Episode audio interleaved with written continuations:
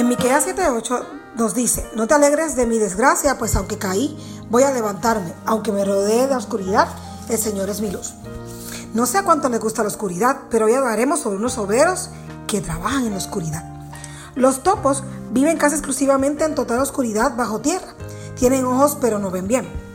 No hay topos en África ni Centro y Sudamérica. Los pies y las patas frontales de estas criaturas constructoras de túneles son perfectas para excavar. Hasta 90 metros de túnel al día.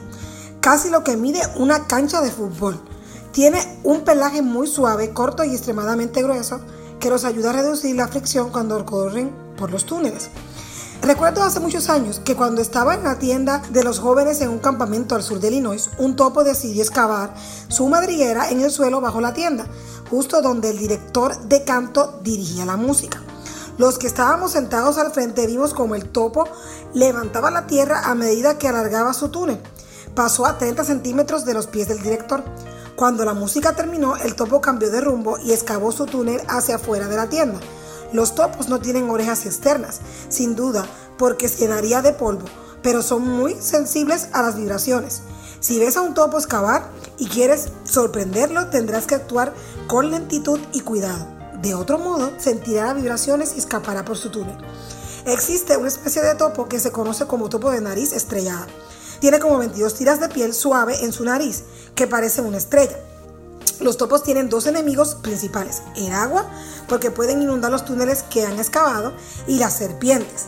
A mucha gente no les agrada los topos porque excavan en los jardines y los patios. De hecho, no me caen bien que hagan túneles en mi jardín cada primavera, pero también son benéficos pues comen larvas de insectos y otros habitantes invertebrados de la tierra. Dios no quiere que vivamos ni trabajemos en la oscuridad. Su palabra alumbrará nuestro camino y Jesús alumbrará nuestra vida. Pídele hoy que alumbre tu vida para que nunca vivas en oscuridad espiritual. Querido Dios, ayúdanos a poder tener tu palabra como nuestra guía y nuestra luz. Cuídanos en nuestro día. En el nombre de Jesús. Amén. Que Dios te cuide en este día.